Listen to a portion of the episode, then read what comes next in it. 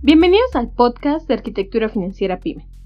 Deberíamos medir el éxito del estado de bienestar en función de cuántas personas abandonan los programas de asistencia social, no en función de cuántas se han incorporado a ellos. Ronald Reagan. Soy Karina Pérez y me acompaña Daniel López para darle continuidad a nuestro show de impuestos sobre la miscelánea fiscal 2022. Hola Daniel, buen día.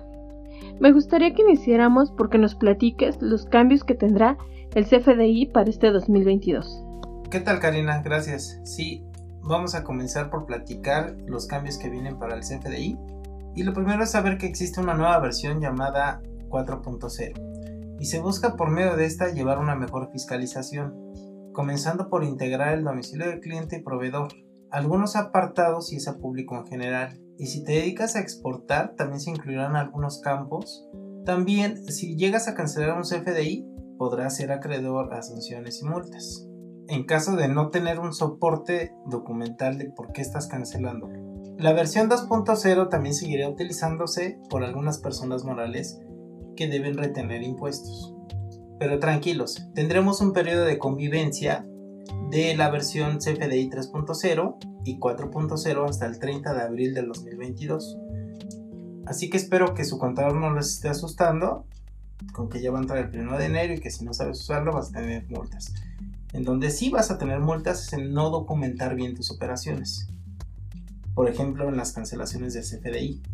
En algunas películas norteamericanas vemos como siempre un padre de familia se sienta a la mesa y comienza a hacer su balance de gastos y de ingresos.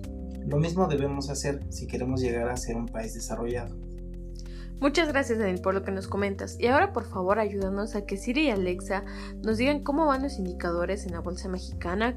Al cierre de hoy, IPC México cerró con una subida significativa hasta llegar a 51.241.47, que es un aumento de 822.3 o del 1.63%.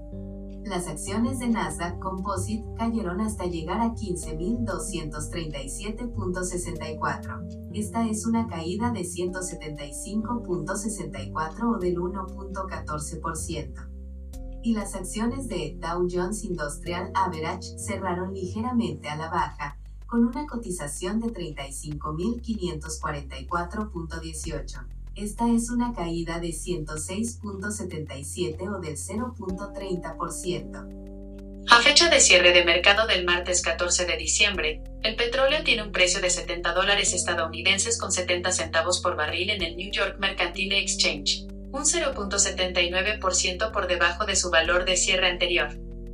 ¿Me dan el precio del Bitcoin, por favor? La respuesta a tu pregunta puede ser, en noviembre 30, 2021, un Bitcoin valía 57.100 dólares estadounidenses.